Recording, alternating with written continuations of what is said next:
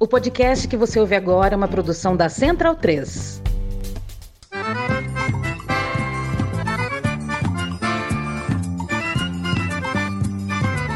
Começa agora com Gil Luiz Mendes, o seu podcast de futebol nordestino.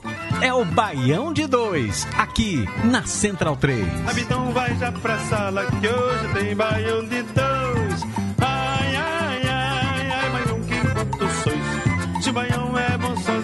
Alô, João Campos, prefeito da cidade do Recife. Bom dia, velho. Nunca falei contigo. Rapaz, eu tô bestinha de ver a ligeireza com que vocês cancelaram o São João na cidade do Recife. Não esperaram nem baixar a água para penalizar o setor de cultura como se não bastasse dois anos de pandemia e quase quatro do Bozo. Até parece que é só daí que pode sair verba para aliviar as consequências desse desastre na cidade, né? Até parece que não tem recurso mais de acordo com essa finalidade aí. A gente sabe que tem. Será que tem que ser desse jeito?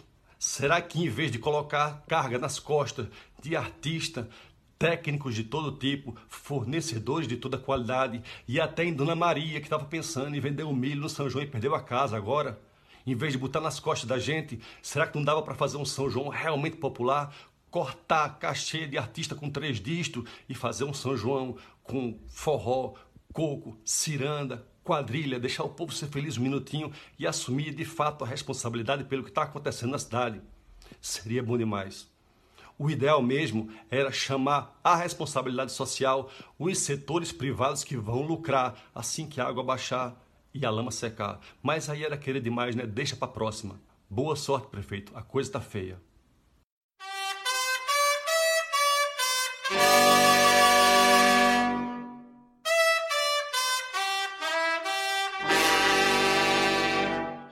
Baião de 2, número 296. Estamos aqui mais uma vez reunidos em prol da nossa grande pauta, que é a nossa região Nordeste. Né? E hoje é, nós temos, claro, muito futebol para falar, mas nem sempre o nosso programa é feito também de boas notícias, né? De notícias engraçadas, de momentos para rir. E nós temos hoje realmente muita coisa para falar aqui nesse programa, né? E abrimos hoje aqui, como você pôde escutar, já com o desabafo de, do grande artista Siba, né? e também abriu aqui esse programa. Você que está na live não teve essa oportunidade de ouvir, mas você do podcast já conseguiu identificar, ouvir qual a reclamação, que nós vamos também abordar aqui um pouco. Não será pauta do programa, mas nós não vamos deixar passar isso em branco aqui no Baiano de Dois. Afinal de contas, isso fala muito também sobre a nossa identidade e a nossa cultura. É, por aqui, já reunidos hoje com uma bancada, é, com uma visita que há muito tempo não aparecia aqui no nosso programa, é, e muito provavelmente é o último programa que ela esteja gravando antes de um momento especial, de uma chegada de uma pessoa especial. É ou não é, Bruna? Boa noite. Boa noite, boa noite, galera. Boa noite, Smack, Facozinho, Léo.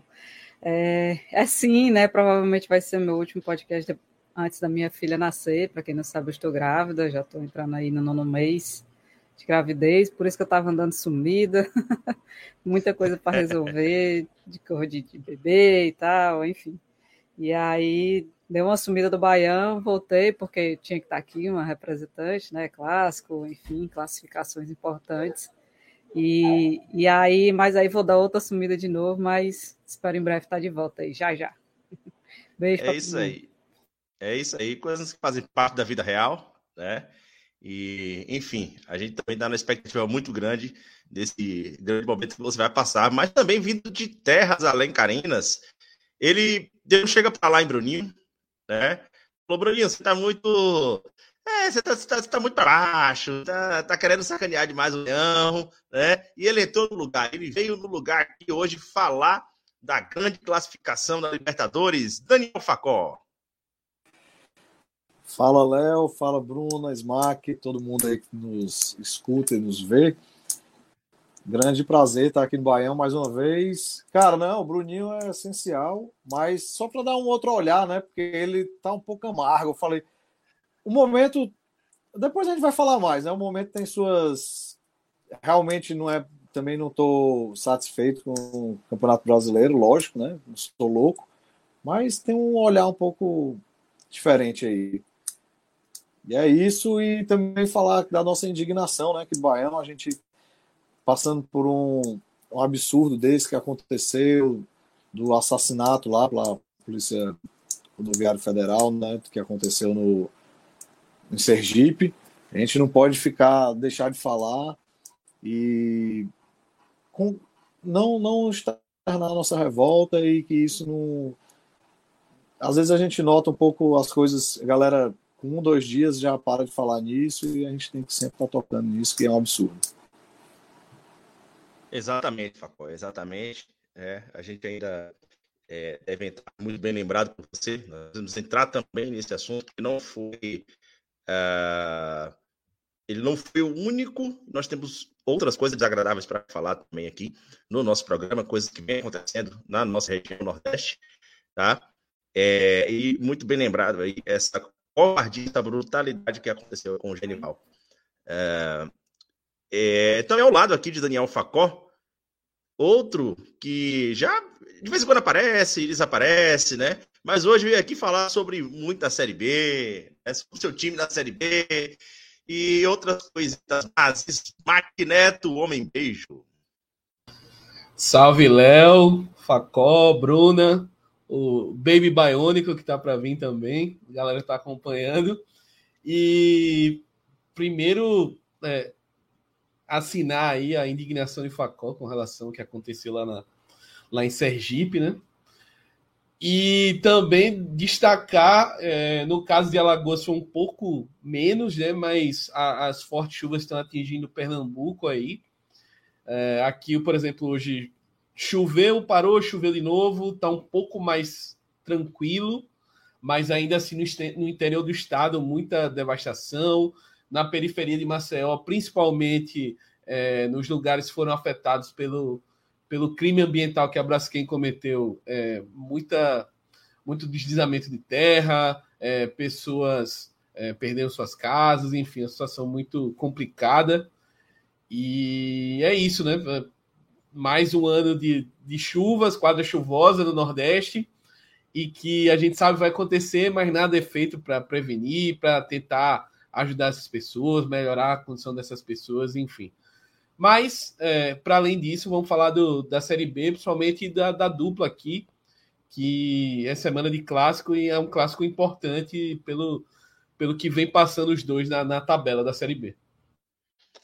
É isso. Antes da gente chegar aqui para os destaques do programa de hoje, depois chegarmos com os nossos recados, é, eu queria já marcar a presença aqui na nossa live de João Carlos da Cunha Moura, nosso conselheiro maranhense, torcedor do Sampaio Correia e aniversariante do dia. Grande João, feliz aniversário. Meu quase vizinho, né? Para quem não sabe essa história, eu morei em São Luís, Maranhão. Morei em um condomínio lá em São Luís, Maranhão. Anos depois, pô, eu morei lá foi entre 2011 e 2012, salvo engano.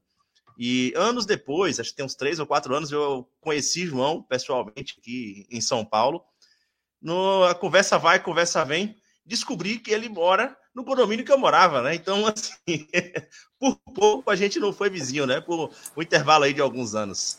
Né? Parabéns, João. Já pensava, já pensava que ele estava indo morar em São Paulo. Pô. Eu fiquei, vixe, não acredito. Mas, na verdade, é um movimento que eu fiz até lá, né? Eu que fui morar em São Luís, no Maranhão. Né? Também já marcando presença aqui, nosso querido José Pereira e o Ricardo Carmo. Pois não, Facó, fale. Não, é só. Também, qual cidade tu não morou, né? Porra, é, esses dias eu fiz uma relação ali no, no Instagram, né? Não, saiu, acho umas, saiu acho que umas 12 cidades, bicho, mas é, por aí. espero, espero daqui voltar só para Bahia mesmo algum dia e não, e não tem mais nenhuma cidade entre São Paulo e Ilhéus, né? Mas vamos ver o que, que a vida está reservando aí para gente. É, mas sem muita enrolação, vamos para os destaques do programa de hoje. O histórico. Rivais cearenses se classificam nos torneios continentais. Chegou a hora do clássico rei da tristeza no chão. multidões vibram e alagoanos sobem na tabela. Mais querido detonou mais um e o Vitória acordou na Série C. Retomando aqui um pouco da nossa pauta, é, toda semana nós falamos aqui sobre o Pix do Baião, sobre as campanhas que você pode colaborar também para a Central 3. Mas hoje, exclusivamente, nós não teremos na tela o Pix do Baião de 2, tá? E também, consequentemente, uh, o apoio aí à Central 3. Lembrando que você pode continuar colaborando com a Central 3, também com o Pix do Baião, mas hoje não é o momento para isso. Tá? É, durante todo o programa do Baião 296, quem estiver acompanhando aqui na live, quem estiver ouvindo no podcast, quiser dar um pulinho aqui depois para visitar o YouTube, você vai acompanhar aqui as informações de vários grupos, vários canais que estão fazendo arrecadação para uh, o problema das enchentes, o problema do, dos desabrigados é, que tem acontecido ali na região, especifica, especialmente na região do Recife, tá? Então, durante todo o programa hoje, você pode acompanhar aqui nas notinhas de rodapé, que tem as informações, onde você pode encontrar o Pix, tá? Para você colaborar aí com realmente com quem está precisando, tá? E por falar em Recife, nós abrimos hoje aqui o programa mais uma vez falando com o desabafo do Ciba, né, em que ele cita de fato o, a suspensão do São João de Recife por parte aí do prefeito João Campos, né, e questionando ao prefeito é, o porquê que logo de imediato você teria que penalizar justamente a área da cultura, os profissionais da cultura, as pessoas que dependem ali dessa festa popular para poder vender seus produtos, né? ter ali o seu ganha-pão. É, e justamente uma, a, a área que foi uma das mais atingidas durante a pandemia em termos financeiros, né? que não teve condições de funcionar durante a pandemia, e foi a primeira a parar e a última a voltar, é justamente a área que foi escolhida para ser sacrificada em função de colaborar aí com, uh, com as receitas do município desabrigados, como se fosse o, o seu que realmente pode ser, ser colocado de escanteio e tal, e como se também estivéssemos atravessando aí um governo escroto que, aliás, desde o golpe, o setor da cultura vem sendo colocado de lado. Né? Então fica aqui o registro do Baião de Dois também, através aí desse desabafo do grande artista Siba, que também abriu aqui abriu o nosso programa. Tá? Como bem lembrou Daniel Facó, a gente não pode passar despercebido a covardia e a crueldade com que foi morto o Genival ali pelas mãos da Polícia Rodoviária Federal no estado de Sergipe, né? Fica aqui o nosso repúdio, não só a este caso específico, mas a toda e qualquer violência policial, a violência de Estado que é derramada para cima da população, especialmente direcionada para a população preta desse país. Isso a gente não pode deixar passar nunca e tem que ficar com os olhos atentos, porque o projeto racista do Brasil ele consiste nisso. É, quando a gente sempre vai ver, quando a gente vai cruzar os dados, a gente vai observar com quem isso acontece, cara, o negro ele está na linha de frente e é com o negro que isso acontece, tá? Especialmente pelas mãos da polícia, que representa a força bruta do Estado. É, então, aqui o nosso repúdio e todo o nosso ódio a essa violência policial que assola a população do país. É... Vamos seguindo aqui com. Pois não, Bruna, você quer falar?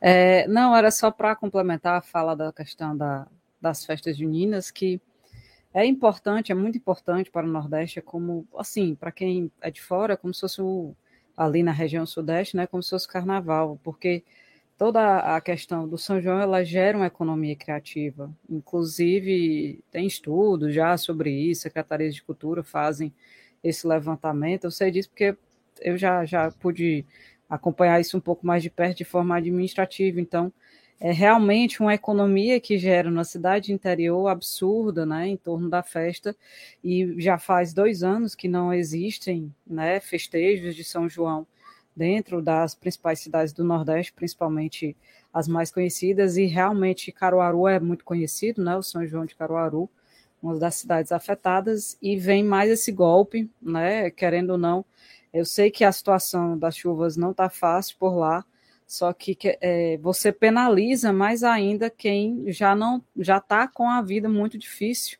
né? Por conta das chuvas, por conta da, da questão da sua vida ali girar em torno um pouco de você já se preparar para essas festas juninas, querendo ou não, você se programa para comprar mais material, comprar mais comida, sei lá, coisa do tipo, e está tudo tão difícil no Brasil, e então, é, é muito complicado é, essa decisão desse governo do PSB, que já está há muito tempo, há muito tempo no cargo, né? enfim, o partido como um todo, e, e isso só faz a, a prejudicar né, a população que realmente necessita de, desses festejos para conseguir é, levar na vida nesse país amaldiçoado e desigual que é o Brasil.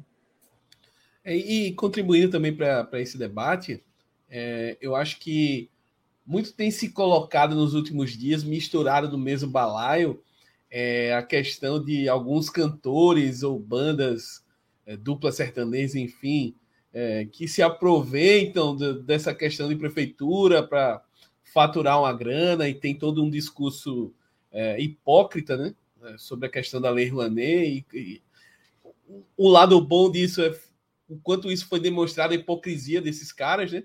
Mas ao mesmo tempo a galera está colocando no mesmo balaio dessa situação do São João. E eu acho que a gente tem que ter muito, muito cuidado na hora de fazer isso, justamente pelo motivo que Bruna falou, né? É, muita, São João não é só é, o cachê lá do Gustavo Lima, do, da, do Wesley Safadão e dessa galera. É, é, é também, mas é o artista da terra que a gente tem que cobrar para ser prestigiado, seja aqui em Alagoas, no Ceará, em Pernambuco, seja lá onde for. É, é o ambulante, é o cara que monta ali a sua barraquinha de comida, de bebida, enfim. O som, é só, quadrilhas. O, som, o pessoal que monta a estrutura, o próprio povo, a população que está há dois anos, como a Bruna, sem uma cultura. Que faz sapato do pessoal da A galera que faz costureira, que faz vestido, roupa, camisa, enfim, é toda a economia gigantesca que tem ao redor disso. E você simplesmente passar a faca no São João não vai resolver o problema da chuva. Isso é, como eu falei no começo, é um problema que é anual, quase. A gente, todo mundo que mora no Nordeste sabe que a gente pode não ter as quatro estações definidas, mas tem o verão e tem a chuva. Todo mundo sabe que esse período entre maio, junho, julho até agosto chove bastante. É, alguns anos mais, outros meses, mas tem, sempre tem esse problema. Então a gente tem que cobrar uma solução permanente para isso. Não é uh, vamos aproveitar o que eu vejo é muito isso. É, vamos aproveitar aqui a comoção vamos jogar para a galera, né? Utilizando o termo futebol, jogar para a galera. Ah, não, vamos cancelar aqui o São João, como se esse dinheiro fosse resolver todos os problemas que, não, que a gente sabe que não vai. Ano que vem, provavelmente, se não for nada feito para corrigir de vez a situação das pessoas que moram em área de risco, ou, ou até mesmo a gente pode falar de saneamento da cidade, de, de, de escoamento da água, da chuva, enfim. Se isso não for corrigido, não vai adiantar nada. Então, a gente tem que ter muito cuidado nessa, nessa discussão. E eu falo isso do alto de quem criticou quando foi anunciado, por exemplo, São João de Maceió, com milhões de atrações, é, gastando dinheiro que nunca foi gasto aqui, para trazer gente como o próprio Gustavo Lima e outros artistas, o Wesley Safadão, enfim. Mas entendo também, não sou, não sou iludido, entendo que tem toda uma indústria por trás disso que é importante. Mas eu acho que a gente tem que ter muita calma, muito pé no chão na hora de fazer essa discussão. Exatamente, né? E só para complementar aqui, é... uma coisa, é uma prefeitura, uma capital, especialmente uma capital, o, o porte e arrecadação de Recife, né? ter ali uma contratação de, de grandes ações, né? até porque você também lida com o turismo em, em volta disso aí. O município arrecada bastante também, ele, ele gasta, mas ele arrecada bastante também nesse período, é como já foi falado aqui. Outra coisa, velho, é você misturar na discussão. Sinceramente, eu venho de uma cidade de 20 mil habitantes, que é Quaraci, na Bahia, no sul da Bahia.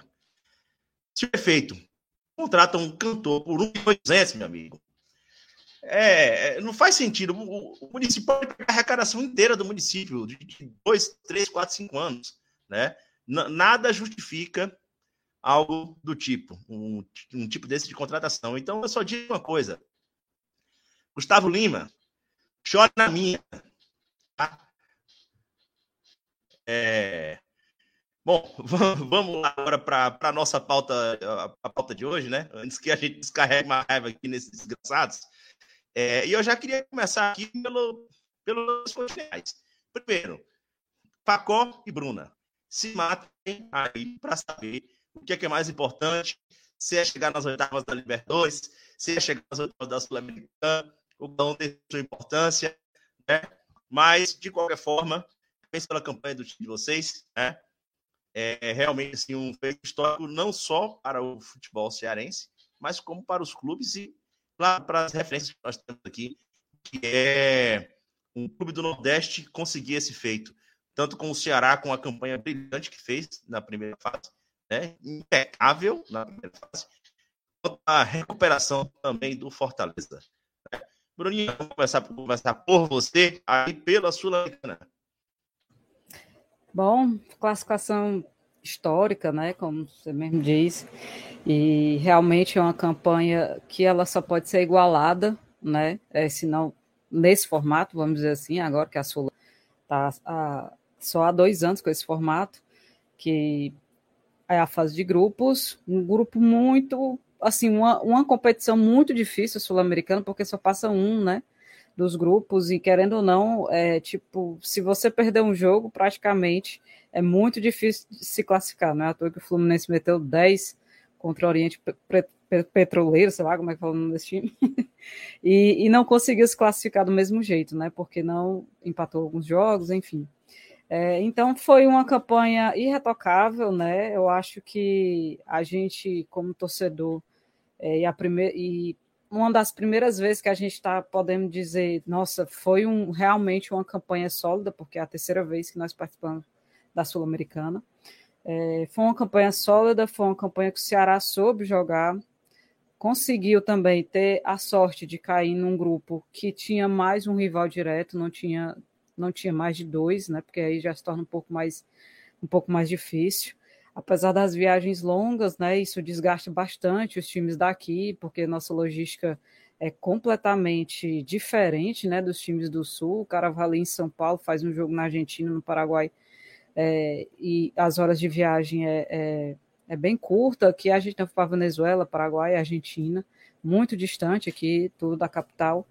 E, o Ceará soube se comportar muito bem, soube mesclar o time, né? O Dorival justamente estreou nessa competição, a gente conseguiu essa virada contra o Independiente aqui no Castelão, que foi fundamental para a gente consolidar, chegar na última rodada só precisando de um empate e até perdendo por um gol de diferença. Então, foi uma campanha assim sem tirar é, é, nada a criticar em relação ao Ceará, porque realmente a gente conseguiu fazer goleadas, conseguiu vencer fora, conseguiu vencer lá na Argentina, o primeiro time nordestino, inclusive, que consegue vencer fora, né? É, lá em terras argentinas, tirando o Papo que só conseguiu vencer na Curuzu, que isso daí é, é uma raridade, mas é, é, na verdade, é, na difícil. Verdade, o né? Norte, ele, ele venceu lá na, na Bomboneira, né? E tomou 4 a 1 depois. e Lá no. Pois é, e é, bem, e, é, e é bem difícil vencer na Argentina, né? Independente, acho que do time que você for jogar, é, é muito complicado. Então, a gente conseguiu essa vitória, uma vitória que o Ceará soube também é, jogar aquele jogo contra o Independiente, venceu de 2 a 0, venceu com autoridade, Independiente não foi melhor e não nos assustou em nenhum momento do jogo.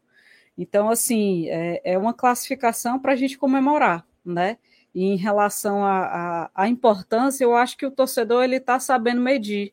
Assim, pelo menos a, a, o termômetro que a gente tem das redes sociais, porque, enfim, não estou conseguindo ir a muita estádio, mas o termômetro ali da torcida nas redes sociais, ela está entendendo que esse momento da Sula né, só vai ser importante, que o jogo vai ser no final do mês de junho, esse momento só vai ser importante, a gente só vai ficar feliz se conseguir se classificar para eventuais quartas de finais, até porque a gente vai pegar um, um, time da Bolívia, né? Muito difícil o jogo na altitude. O Ceará já jogou lá, mas é, é uma pedreira muito grande. É, se a gente estiver muito bem no Campeonato Brasileiro, eu conseguir se recuperar. Né? Porque não adianta, e o torcedor acho que do Ceará tem consciência disso, não adianta a gente sonhar com a eventual classificação para as quartas de finais da Sul-Americana é, se o time não estiver bem no Campeonato Brasileiro, porque sabe que isso só vai atrapalhar. Né? Eu acho que conseguir essa classificação, que o Ceará já estava batendo na trave um pouquinho, é, ano passado batendo na trave, a gente, a gente quase que conseguiu, é, e a gente conseguiu esse feito, né? É, que era importante essa classificação, é importante para o clube, para a história do clube, para ficar marcado com essa campanha que foi brilhante. Então, eu acho que a gente tem essa consciência, mas se classificar por eventuais quartas, a gente vai ver como é que o time vai chegar até lá no final de junho, até porque o Ceará está tendo muitos problemas com lesões de jogadores desde o começo do ano, muitas mesmo. Inclusive, a gente teve um time inteiro no DM com 11, 12 jogadores e, recentemente. Então, tá muito difícil, né? Equilibrar tudo isso. Ainda tem Copa do Brasil. É, e mesmo assim, a gente, mesmo saindo precocemente algumas, de algumas das competições do Cearense e da Copa do Nordeste, a gente teve problema com lesão, muitos problemas com lesões. Então, é, é saber equilibrar. Né? Eu acho que o torcedor vê que o time tem peças deficitárias ainda, mas o Dorival está conseguindo tirar leite de pedra, sinceramente, desse time do Ceará, porque ele está conseguindo encaixar o time, mesmo com vários desfalques, né? Além das lesões, muitos jogadores expulsos durante os jogos. Nesse Clássico Rei a gente vai ter três jogadores importantes, vamos colocar mais assim, que, que poderiam até entrar, poderiam ser opção de jogo, né? Que é o, e, e o nosso principal jogador no momento, né? No momento atual, que é o Mendonça, por questão de cartão amarelo, né?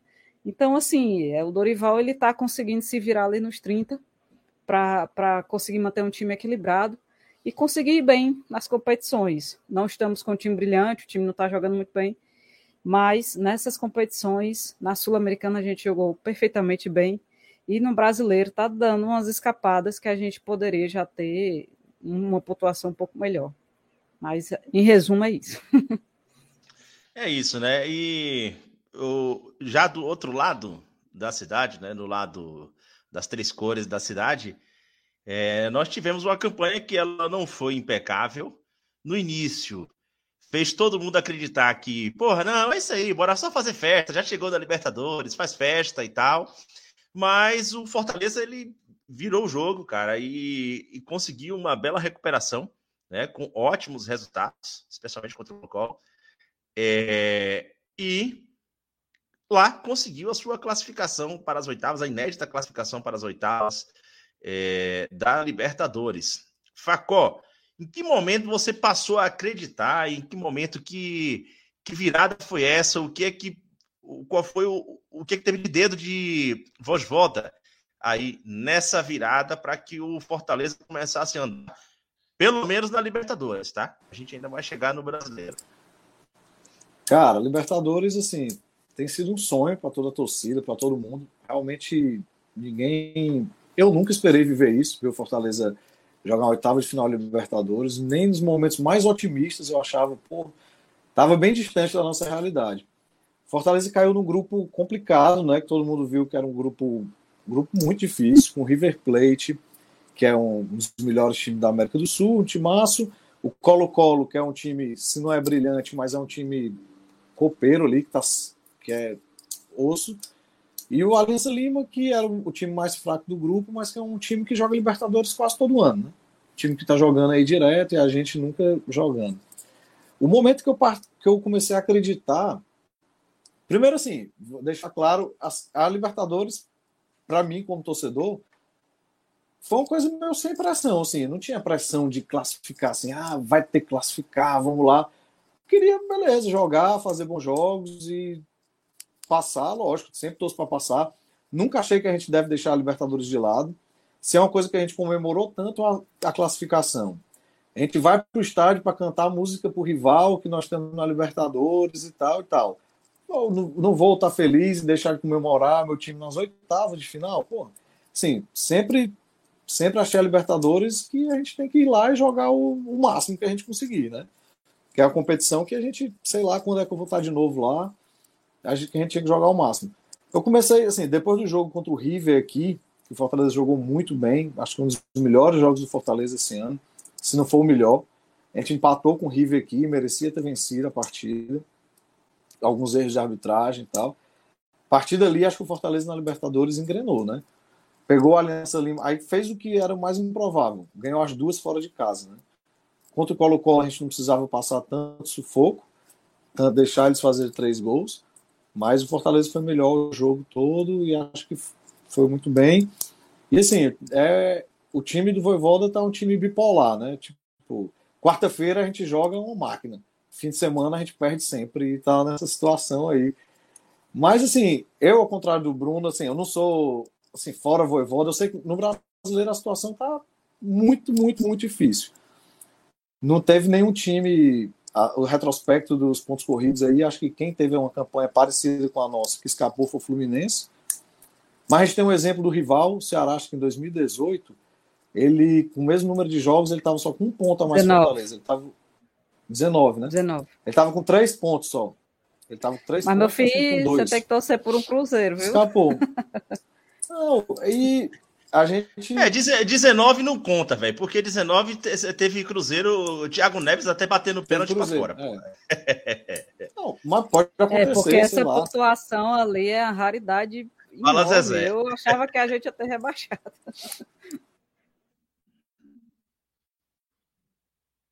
Opa, Facó sumiu aí? Caiu. Caiu. Não, não, vou. Falou do rebaixamento, o homem até caiu aqui no. Chega desligar a luz, olha.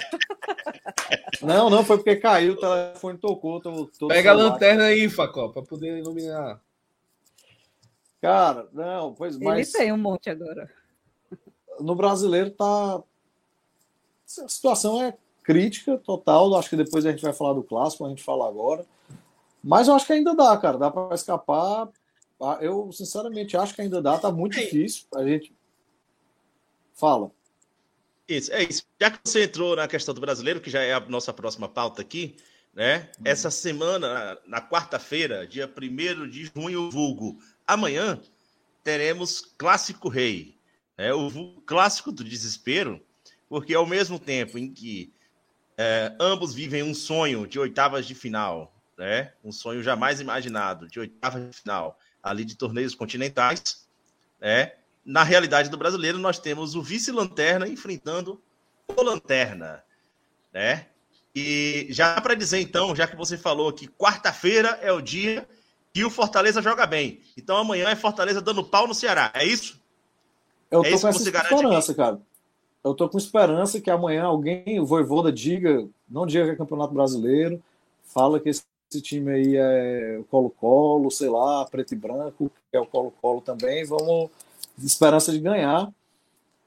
Só, e, cara, só, só resta a esperança de ganhar, porque o Fortaleza está muito lascado no brasileiro. Se a gente perde o clássico, as coisas vão ficar muito, muito difíceis. Fortaleza entra mais pressionado do que o Ceará, apesar da campanha do Ceará no brasileiro também ser péssima. O Ceará tem um ponto em casa no brasileiro também. A campanha do Ceará é muito ruim. Só que do mesmo jeito que ano passado a campanha do Ceará era boa e eles reclamavam porque o Fortaleza estava muito lá na frente, esse ano a campanha deles é muito ruim, mas como a campanha do Fortaleza é pior ainda, eles ainda estão meio de boa. Mas eu acho que a campanha do Ceará é bem ruim. Apesar do último jogo, né, contra o São Paulo, até o resultado foi. tirando isso, tá de boa. Não, é, é, o que eu vejo, assim, é o que a gente vê nas ruas e tal. A torcida do Ceará tá, tá muito mais. A torcida do Fortaleza apesar da Libertadores, eu não entendo também, tá mais cabisbaixa. Mas eu acho que amanhã é um jogo de desespero, principalmente para Fortaleza, né? Porque o Ceará, se o Ceará empatar ali e tal, se o Ceará ganhar, se o Ceará ganhar, ele pode até sair da zona, né?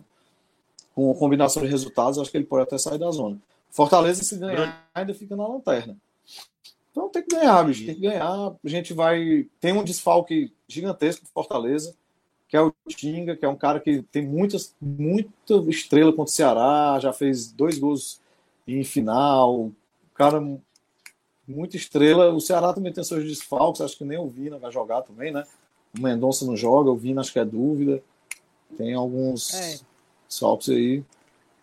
Amanhã é um jogo meio tenso, cara. É um jogo que se não fosse a necessidade, eu diria que tinha cara de empate, mas não pode dar empate, não. É. Amanhã tem muito Exato. cara de empate. Bruna, Mas, Bruna, já diga. traga aí, já é, traga um pouco aí sobre o Ceará, essa expectativa sua para o Clássico Rei, já se defende atacando também esse sacana aí. Né? É, Facol, não sei da onde que ele tira essas informações que, que a torcida tá achando de boa. Não. É, a gente quer que Fortaleza se lasse sempre, né? Mas é, nada de boa para o campeonato, para a torcida, para o brasileiro.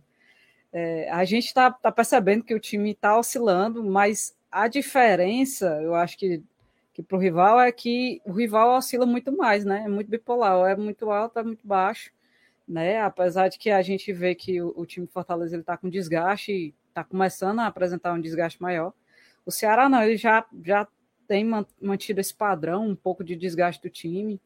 E eu acho que a expectativa do Ceará, sinceramente, minha, minha pessoal, é que amanhã vai dar um empate. Né? Tá muito cara de empate esse jogo amanhã. É, até porque os dois times estão desfalcados, sem os principais jogadores, né? Tirando o Fortaleza, acho que já vem um pouco mais completo nesse aspecto. É, o Ceará, o, o Vina é dúvida, talvez ele entre no decorrer do jogo, então não é certeza ele entrar. O Ceará está com muito problema de jogadores no meu campo, o Giovanni é suspenso, né, de cartão amarelo. Apesar da volta do Richard também. Eu vi a notícia que o Sobral volta, Bruno, né? Sobrar o jogo, eu acho. Não, ele vai estar tá disponível, mas eu não sei se, se o Dorival vai conseguir colocar lá, até porque está sem ritmo de jogo, passou um, é, quase dois meses aí o Sobral. É, ele jogou parte de uma partida e, e, teve que sair também porque sentiu. E aí acabou essa lesão dele, que foi uma fratura na, na, na vértebra da coluna, não da vértebra da coluna, e aí acabou que demorou demais, então eu acho que difícil, só se realmente for precisar ali, porque nosso meio de campo tá, tá com os jogadores no DM, os jogadores desfalcados. É, então tá, tá bem complicado. É, manter assim o equilíbrio do time do Ceará, principalmente porque nossa defesa não está fazendo um, campeonato muito bom, tem dado umas vaciladas, né? Luiz Otávio um pouco lento, Lacerda. É, tem um menino da base que vem entrando, entrou no rabo de foguete contra o jogo do Flamengo e conseguiu conseguiu segurar, jogou mas bem, né? é difícil. É, naquele jogo ele jogou bem, então, é, mas é difícil ele querer entrar assim para colocar no clássico, é um menino que tem que ter cuidado, né? É, então, assim, a expectativa para mim o clássico é empate, mas obviamente que o, no, no, nosso campeonato, querido campeonato brasileiro, o Fortaleza é nosso freguês. Na última goleada foi 4 a 0 né? o goleado do Campeonato Brasileiro, então é, a larga vantagem só... aí de vitórias. A gente só gosta de eliminar o Ceará é em mata-mata. Ainda mais é, né? Mata-mata assim, mata né? mais ou menos. Copa né? do Brasil. Vocês na Copa do Nordeste, você já eliminar na Copa do Brasil em fase que não era tão irrelevante assim, mas falaram que era o maior. Um já eliminou o outro. Cearense não, não conta não. da Copa do Brasil. Que maior clássico da Não, mas eu nem acho, não, né? Mas voltando. Não, porque não foi fase. Foi, foi na terceira fase, mas, pelo amor de Deus. Se tivesse sido uma sema, né? Umas ah, a gente podia até também? falar alguma coisa. Não, a gente elimina vocês na semi da Copa do Nordeste. Ah, sim, é isso aí. Invicto, inclusive. É isso aí. Ah, enquanto, é... enquanto vocês, estão, vocês estão discutindo aí, Bruninho tá aqui, velho, na live, pedindo para voz voda cair, bicho. Eu não vou nem responder. Facó nem responda, ah, não, nem responda. Nunca, nunca. Porque é, não merece. Não, coisa pô, não existe, pô. Não, não existe, não. não é pessoal. Aí já é ódio pessoal, pô. Bruno... Ódio pessoal não discute, não. Ódio pessoal não se discute. Eu queria que o Bruno, eu queria que o Bruno tivesse aqui. Ah.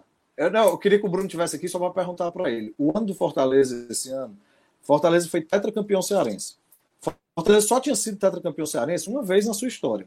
Fortaleza está nas oitavas de final da Libertadores o Fortaleza foi campeão da Copa do Nordeste, falando foi bicampeão do esporte, campeão da Copa do Nordeste. Você trocaria todos esses resultados por um décimo lugar na Série A? Assim? Eu não trocaria, bicho. Eu não trocaria. Se ele preferia estar, tipo assim, décimo, oitavo e não ter feito nada disso. Porra, eu acho que eu não trocaria, não. Eu acho que a gente ainda pode escapar, tá difícil pra caramba, ainda pode escapar, mas vamos pra cima, esses Libertadores aí, vamos desse brasileiro ainda dá, cara. Tem, eu quero escapar na 38 rodada. Eu só quero. Bruninha, mande aí pra gente já encerrar essa pauta. É. Eu só quero complementar com uma coisa. Eu vi alguns cronistas daqui, da imprensa daqui cearense, falando que as duas competições estão atrapalhando os clubes, né? Atrapalhando e iludindo um pouco o torcedor. Aí é assim uma coisa que a gente não entende, né? Aí está atrapalhando então nem um classificar, pô. Exatamente. Para que que você vai se classificar para a competição se o tempo todo estão dizendo que estão atrapalhando?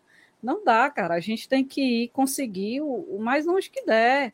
E no próximo ano, se planeja melhor, faz uma coisa melhor, enfim, mas são duas competições que a gente sempre buscou, né? Até porque dá, dá, dá visibilidade, dá um pouco mais de dinheiro financeiro. Então, não é dar um, um, um aspecto positivo para a torcida, para o clube como um todo.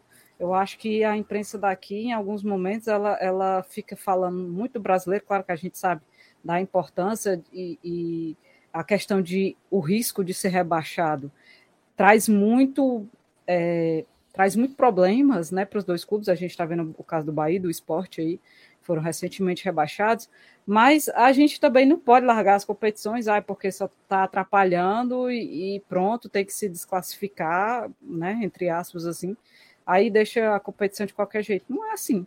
Então, é, eu acho que só ter esse cuidado, né, é, em relação e para avisar que se a gente lutou tanto, se a gente brigou tanto para entrar no, num processo desse e conseguiu se classificar, a gente tem que ir até, até onde, onde as nossas pernas conseguirem, onde os dois times conseguem se planejar é, e conseguir fazer bons jogos e, quem sabe, é, esperar coisas inacreditáveis né? Então, assim, é, é só esse aviso que às vezes a imprensa daqui, ela mesmo se preocupa tanto com o Campeonato Brasileiro que não vê também a importância histórica que tem por trás desses, desse momento do futebol cearense como um todo, principalmente os dois classificando na mesma semana. É, então é algo assim que vai ser muito, vai ser muito raro a gente ver novamente. É, e no Campeonato Brasileiro, eu acho que a gente tem que ter realmente atenção. É, eu acho que ainda tem muita rodada, tem, apesar de todo mundo falar do caso do Grêmio, né, do ano passado, que ninguém imaginaria que ia ser rebaixado. É ter o alerta já a partir de agora. Eu acho que é ligar a luz de alerta a partir de agora para os dois times, que são Lanterna e Vice, justamente por conta desses outros aspectos de outras competições também. Mas eu acho que nada está perdido, né, como o Facó disse. Eu, e a Não, gente e agora, é, é fazer, agora... o, fazer o nosso, o nosso e parar de perder tanto gol besta, né? Porque a gente vacila demais, às vezes, Ceará, tanto Ceará quanto Fortaleza. E, enfim, eu acho que é jogos, isso, é, é conseguir trazer o equilíbrio. Os jogos é sul-americanos são só daqui a um mês, né? É, eu sei que a situação do brasileiro é péssima, por Fortaleza escapar tá muito difícil. Mas eu acho que a gente também, por um lado, eu vou curtir um momento aí de Libertadores. E beleza, bicho. Eu sei que muita gente não concorda não comigo. Outra coisa, é, o Voivoda tem uma coisa. Cara, os jogadores também, às vezes, entrar na cabeça dos caras. Cara, o que que explica o time que jogou contra o Juventude agora? Por exemplo, o Crispim jogou, um monte de titular jogaram, os caras não jogaram nada, os caras não, não, não repetem a partida. Eu sei que tem o cansaço físico, lógico, que pesa, mas muitas vezes o cara entra na Libertadores com sei lá, se os caras estão entrando com a cabeça entra para jogar a vida mesmo naquele jogo ali e no brasileiro, sei lá, se estão com toda essa com todo esse apetite, sabe? O que sim, também faz parte do treinador motivar a galera e tudo e saber que é competição super importante. Mas às vezes não sei se é só o cara, tem, tem jogador que entra parece que é outro, outro jogador que jogou contra o Colo-Colo e jogou contra o Juventude. É, é isso, velho. É, essas diferenças entre continental e, e nacional para time com orçamento baixo é sempre um peso muito grande, né? Como lembrou aqui também né, o Alan Lira. Bruninho, vá, fique no seu canto aí, porque agora a gente vai passar para a Série B, né? Série B é que assim, Bruno já conhece muito bem, Ceará conhece muito bem, CRB conhece muito bem, Bahia também. Quem menos conhece aqui, eu acho que é Facó, porque toda vez que passa por lá, passa direto, né? É rapidinho, é. seja caindo, seja subindo, é, é ligeiro, né? Mas é, a gente vai chegar aqui com... É, a gente vai chegar aqui na Série B com o nosso querido Smack, que vai trazer um pouco dos destaques aí da Série B, que envolvem, claro, o clássico das multidões, né? E o desempenho também aí das multidões. Ismael, como é que foi essa rodada aí da, da Série B o que a gente pode esperar aí, especialmente do CRB e CSA? Então, é, a última rodada. Primeiro, dar um contexto aí para a galera que talvez não esteja acompanhando tanto, né?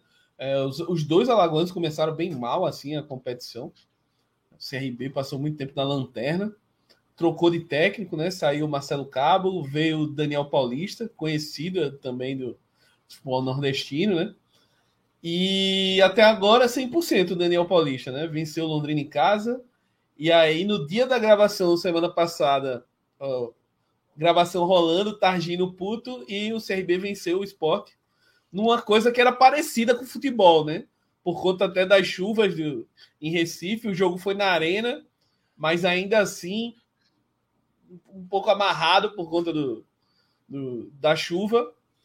Né? Tentaram promover um polo aquático um dia antes, na segunda, não deu. Mas três pontos, CRB voltou a vencer, saiu da zona de rebaixamento. E o CSA no final de semana interrompeu a sequência ruim aí, negativa, e venceu o Novo Horizontino, que estava ali brigando para entrar no G4, né? 2 a 1 Eu acho que é um, um, detalhe importante: o CSA fez dois gols em um jogo. Acho que o Catedra estava no estádio, deve ter se emocionado, porque o CSA é um parto para fazer o gol. Até a rodada passada era o pior ataque da Série B, salvo engano.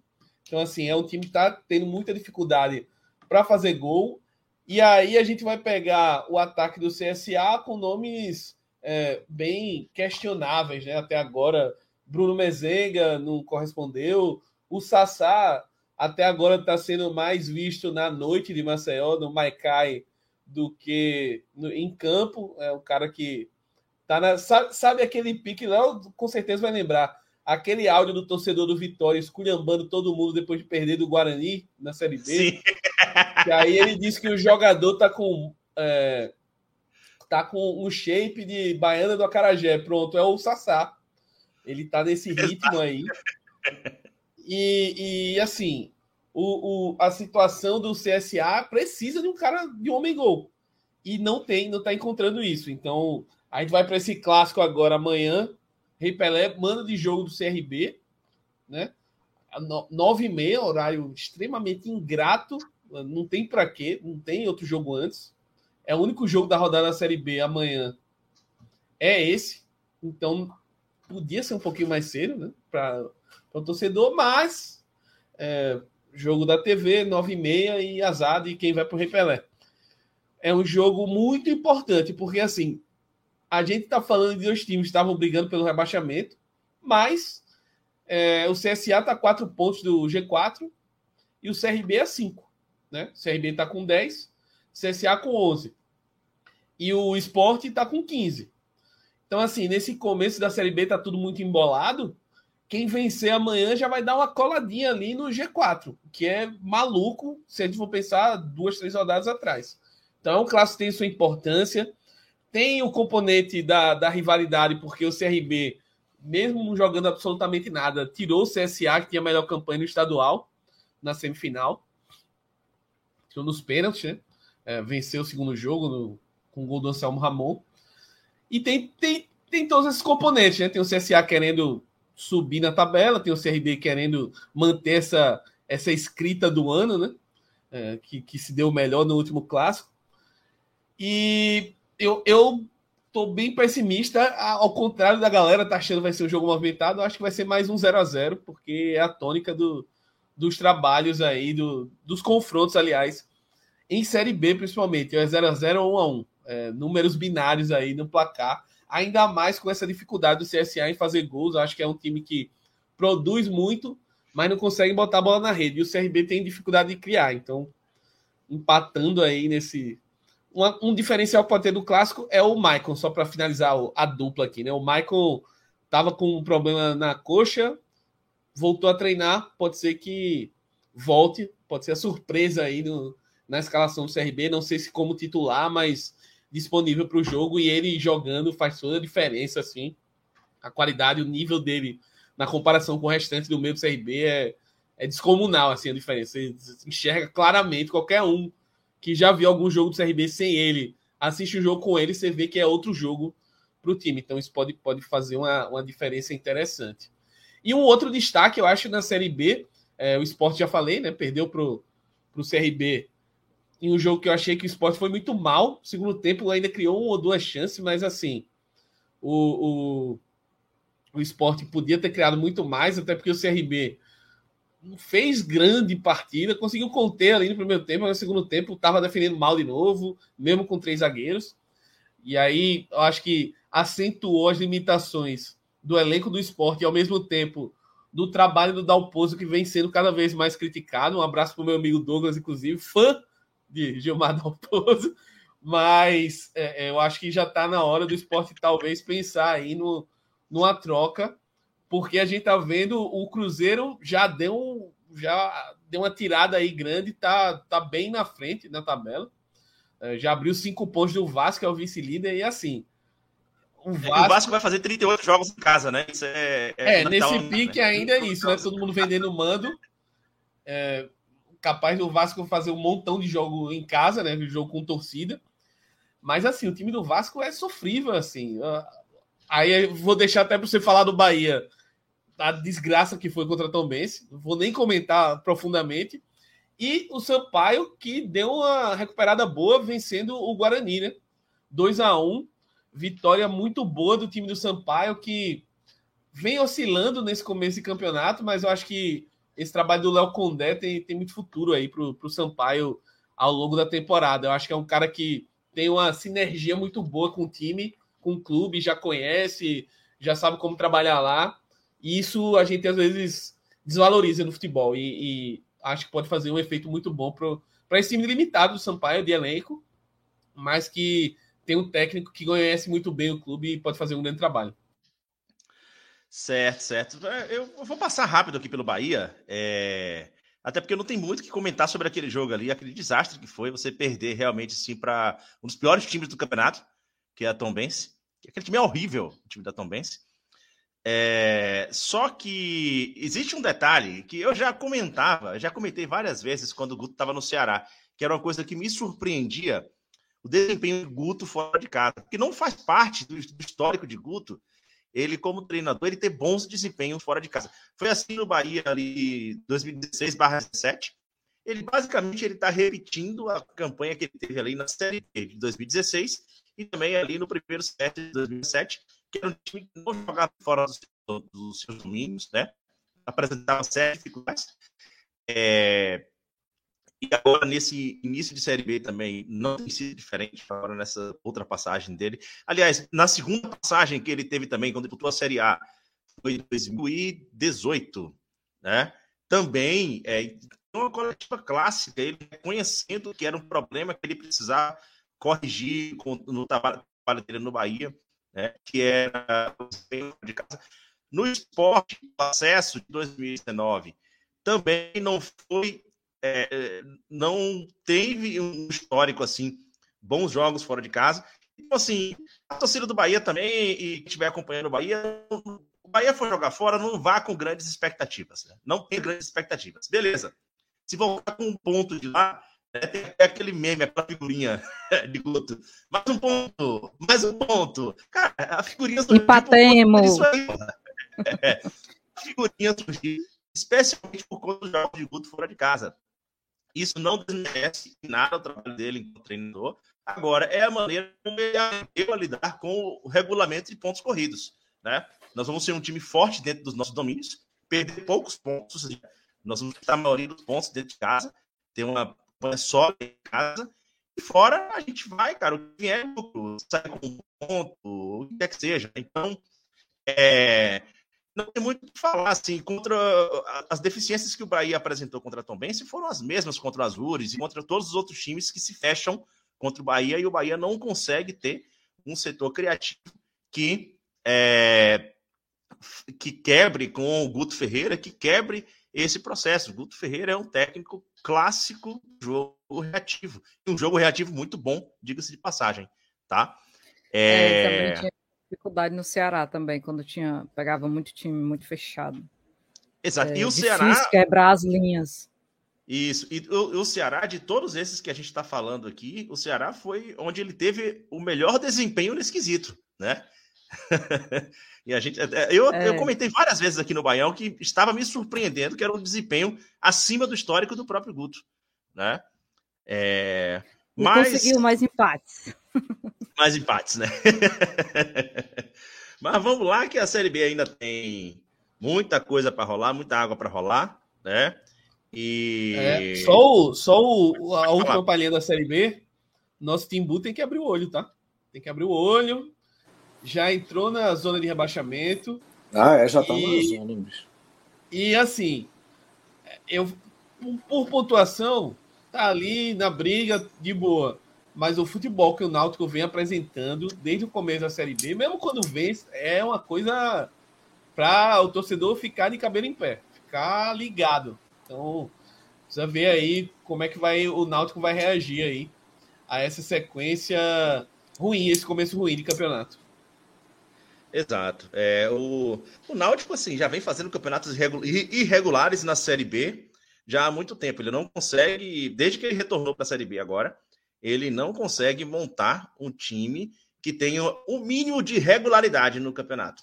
Né? Até agora, a campanha mais regular é essa, que ela está sendo nivelada por baixo. É uma campanha ruim, né? porque outras começou com um time batível, caiu, melhorou no meio e tal outra outra campanha ali acabou é, sem muito sofrimento, né? Teve no meio, o time passou no segundo tempo sem fazer gol, né? Mas depois conseguiu se ajustar, conseguiu escapar ali sem muito sem muito susto. Mas esse ano, realmente, se não abrir os olhos para ter um, um elenco minimamente competitivo e equilibrado para conseguir se manter na Série B, cara, o bicho vai pegar pro lado do Timbu, viu?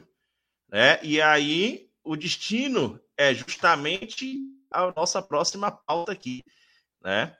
É, olha, José Pereira, aqui, inclusive, comentando também sobre essa característica de Guto, né?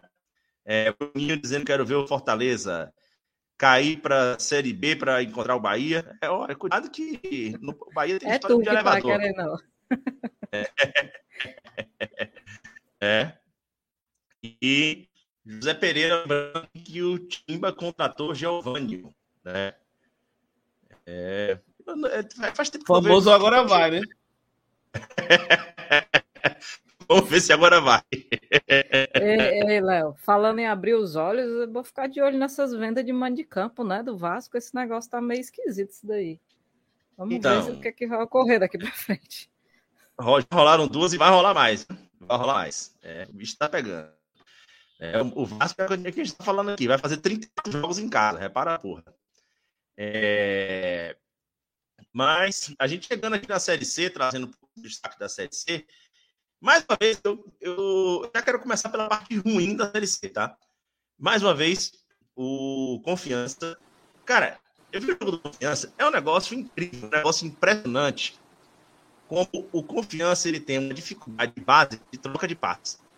O time ele não consegue trocar passes no meio campo, velho. É impressionante. Bicho, Fala assim, não, não, cara. Pode O falar. time que perdeu na outra ro- Não, o time que perdeu na outra rodada de 3 a 0 pro time do Vitória é complicado. É, 3 a 0 e Tem o que abrir o olho. justamente um time, um time do Vitória que tá, tá se recuperando, mas ainda assim não tinha condições de chegar numa Série C ali e aplicar Mas- uma goleada de 3 a 0 como foi. Né? Uma superioridade o de 3 a jogo- 0 como O, o jogo contra o Campinense também achei ruim o jogo. Não, foi muito ruim, muito ruim. A gente Muito vai falar dele aqui, o, o- confiança, cara, assim, realmente, o estrago que conseguiram fazer na administração do confiança, ela se reflete literalmente em campo, porque tá muito difícil conseguir ver o confiança jogar. Tá muito difícil, assim. Chega da raiva, porque eu gosto, gosto, quero muito que o Dragão permaneça aí na Série C e que ano que vem tente aí um retorno para a Série B, mas no andar da carruagem aí, cara, tá difícil e eu não tô conseguindo ver sinais de onde é, alguém vai conseguir dar ali um cavalo de, cavalo de pau e mudar os rumos aí do dragão, né? Cara, eu, eu, Mas- tenho- eu já fiquei. Só falando do confiança, Léo, assim, como torcida, eu já fiquei triste quando eles caíram da Série B para C, porque era um time que batalhou muito tempo para subir para a Série B, né? Mas subiu ali e tal. Era tipo como se fosse um. um que é o Tosco que suba, né, da série para a Série B, o Botafogo. Botafogo queria que subisse, que é um time que bate na trave várias vezes e tal. confiança eu achava mais ou menos assim também. Sim, sim. É mais ou menos isso. Eu, eu queria realmente que, que isso acontecesse, mas andar da carruagem ali tá difícil, cara. E já que você tocou, eu não queria falar do rival, não, velho, mas já que você tocou no assunto aí, Facozinho, eu. É, esse jogo contra o, o Campinense também não foi um bom jogo, tá? Só que existe um detalhe, que é o que está acontecendo com o Vitória, e, e que é importante ter os olhos aí para essa recuperação de pontos que o Vitória tem apresentado na tabela. O Vitória, ele entendeu que ele precisa ter um jogo pragmático, né? Que um jogo onde ele não tome gols, e isso o técnico, ele está conseguindo fazer muito bem, né? Só para vocês terem uma ideia, o Vitória ele tem uh, o rival ele tem uns uma, uh, ele tomou seis gols na competição até agora. Desses seis gols, cinco foram nas três primeiras rodadas. Da quarta rodada em diante, nós já estamos na oitava. Ele tomou apenas um gol, que foi do Botafogo da Paraíba. De lá para cá, ele não tomou mais gols. Então, assim, a, a solidez da defesa e, isso se reflete em campo. Quando a gente vê o time jogar, dá para ver assim claramente, velho, claramente que a ideia é manter um pragmatismo de bora aqui jogar por, por uma bola, por um ponto, segurar o jogo. Conseguiu segurar o jogo muito bem contra o Campinense. Aliás, me deu raiva do Campinense várias vezes naquela partida. Inclusive, Pereira, que gol foi aquele que o Olávio perdeu? Puta que eu pariu, bicho. Que raiva, né? E não é possível que vocês vão conseguir deixar o Vitória chegar entre os oito. Eu me recuso a acreditar nessa, é, nisso que os times que estão na Série C estão fazendo, velho. Isso não pode acontecer. O cadeira é lá. É... Mas eu queria trazer também aqui para o, o, destaque positivo, meu amigo. Aí, velho, não tem jeito não. O ABC, o ABC tá tratorando. Smack, tu chegou a ver também alguma coisa desse ABC, velho? Porque é, eu vou, vou te falar assim, não só dos nordestinos, mas de tudo que eu já vi da Série C até agora, para mim, assim, eu não consigo achar. É... Eu, não, eu, não, consigo achar quatro times melhores aí do que o, do que o ABC. Pelo menos em futebol apresentado. Eu acho que o, vou, vou até repetir um pouco o comentário que Douglas fez no, nos últimos programas que ele participou, que o grande lance do ABC é segurar esse time quando a janela abrir de novo aí para contratações, né? A janela nacional reabrir. Porque tem caras que fatalmente vão ser assediados aí por clubes de Série B, talvez até Série A, e o ABC conseguindo pelo menos segurar a espinha dorsal aí, não perder todo mundo, eu acho que é um forte candidato a, a brigar para voltar para B. É, é, um time que está bem montado, está fazendo bons jogos, e nesse formato de Série B, que eu acho que a gente até já discutiu que acaba prejudicando os clubes nordestinos, de certo modo, porque são clubes que têm, principalmente, pouco poder de captar patrocínio, né? Principalmente, a economia do jeito que está. Então, normalmente, são clubes que têm um poder ali mais baixo em comparação time de empresário, que é o que a gente vai ver na Série C aí, ou times da região sul-sudeste que têm é, condições uh, econômicas mais fortes ali de buscar patrocinador mais forte. E mas eu acho que o ABC tá, tá muito bem aí. Uh, eu tô até eu confesso fiquei surpreso porque não esperava esse retorno já brigando lá em cima. Esperava ali um time bem, né, até por desempenho Copa do Brasil, Nordestão tal. Time bem ali no meio da tabela, tal, é, brigando por essa, essas vagas mais ali entre o quinto e o oitavo mas o ABC está muito bem, está se destacando. Acho que, é, junto com o Botafogo, não só pela tabela, mas pelo desempenho mesmo dos dois times, são os, os nordestinos mais fortes aí, que eu acho que realmente podem brigar pelo acesso. E é uma grata surpresa. Tô, tô, tô acompanhando e, e, Bia deve estar muito feliz acompanhando também o ABC, né?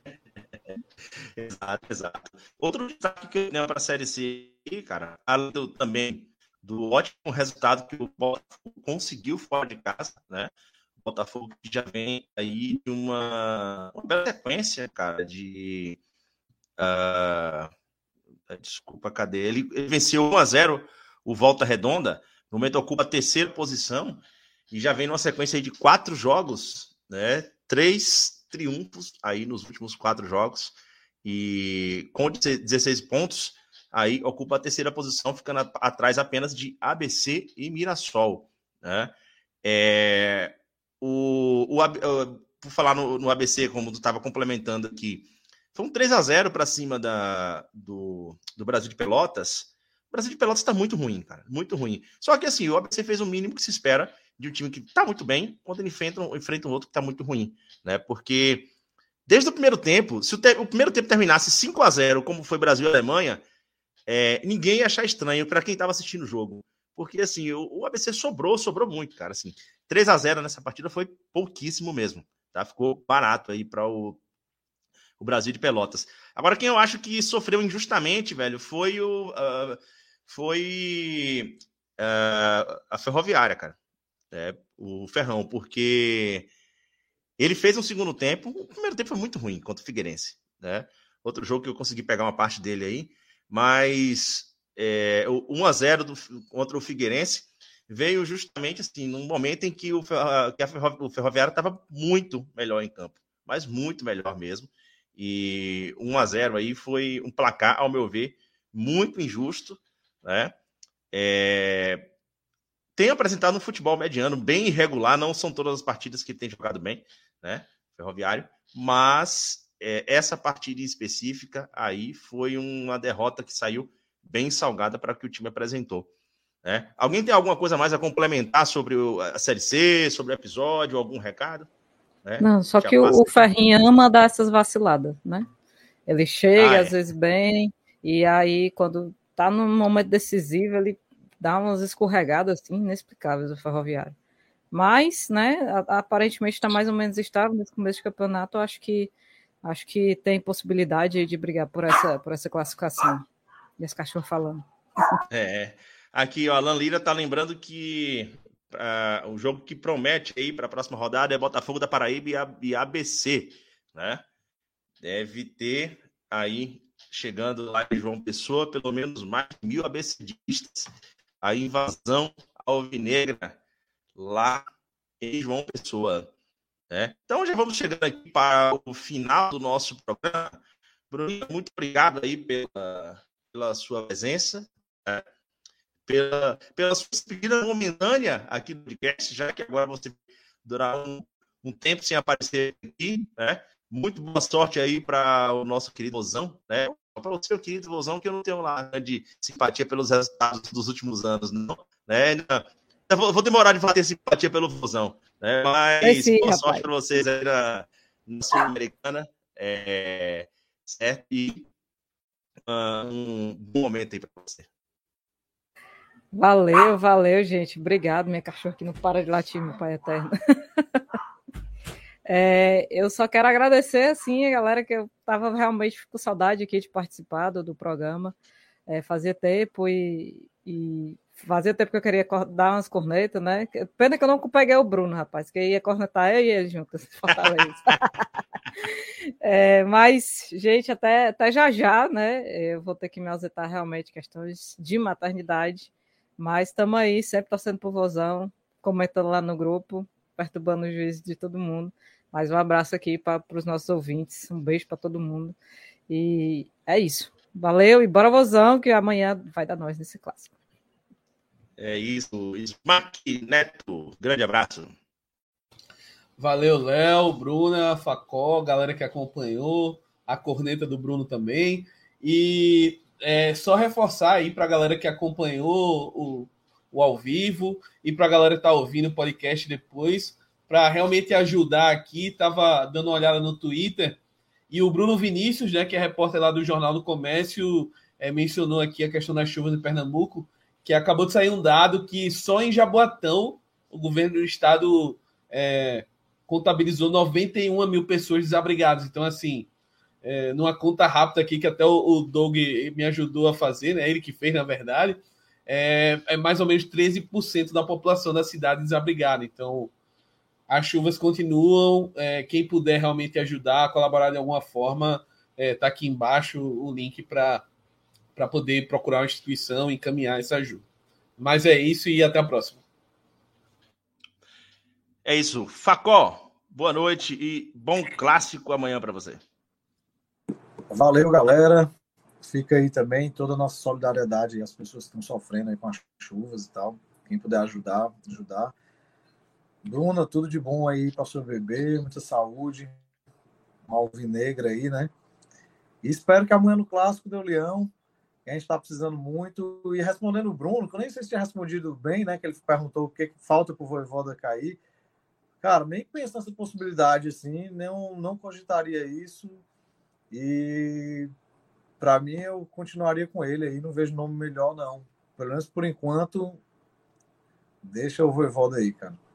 É isso aí, um abraço, galera.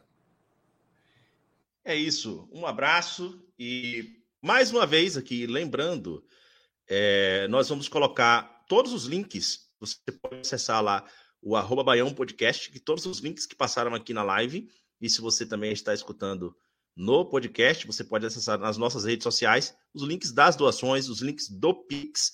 Lembrando que essa semana nós não teremos Pix do Baião, tá? Essa semana o Pix é todo destinado para as doações para galera que está realmente precisando, que está convivendo lá com o desastre, está perdendo suas casas, está ficando desabrigado, perdendo seus entes, entes queridos nos desabamentos, né? E então acesse lá arroba Baião Podcast, que nós vamos colocar lá todos os links, os pics, para que você possa colaborar com todo mundo que está realmente precisando e a galera que está organizando aí essas campanhas. E mais uma vez, antes de terminar, todo o nosso repúdio a qualquer atitude racista. Boa noite e até a semana que vem. Tchau.